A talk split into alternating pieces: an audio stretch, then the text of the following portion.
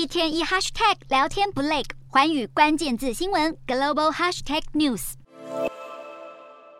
中国共产党第二十次全国代表大会这个月十六日就要登场，被视为二十大暖身会议的七中全会也已经在九日展开，预计进行四天，而后在十二日闭幕。七中全会出席者包括所有中共中央委员、候补中央委员与中央纪委委员，进行二十大议程的讨论。七中全会主要探讨三份中央文件，分别是习近平所做的二十大政治报告、中央纪委所做的工作报告与中国共产党党章修正案。三份文件在经过全会讨论并通过后，将交给二十大审议。除此之外，七中全会的另一大看点就是选出二十大主席团常务委员名单，而根据往年经验，这份名单上的排名往往反映出中国政坛的权力结构。外界最关注的是党章修改，习近平预料会在二十大连任中国共产党总书记，并在明年正式第三度连任国家主席，打破江泽民以来十年任期限制的惯例。因此，习近平倡导的新时代中国特色社会主义思想也可能被写入党章，等于是进一步巩固他的历史地位。另外，中央纪委会所做的工作报告预计有大篇篇幅都在讨论反贪污腐败，因为打贪向来被习近平视为自己执政十年来最大的成就。中共中央即将步入下一个阶段的同时，地方政府也在跟进。县乡两级人大的换届选举已经在今年六月底完成，为明年三月召开的人大会议做准备。全中国三十一个省、自治区以及直辖市，超过十亿个选民透过选举选出两百六十三万名县乡两级人大代表，比上一届人数还增加超过十五万人。而这个庞大的政权能否对抗疫情、挽救经济与处理棘手的地缘政治问题，仍有待观察。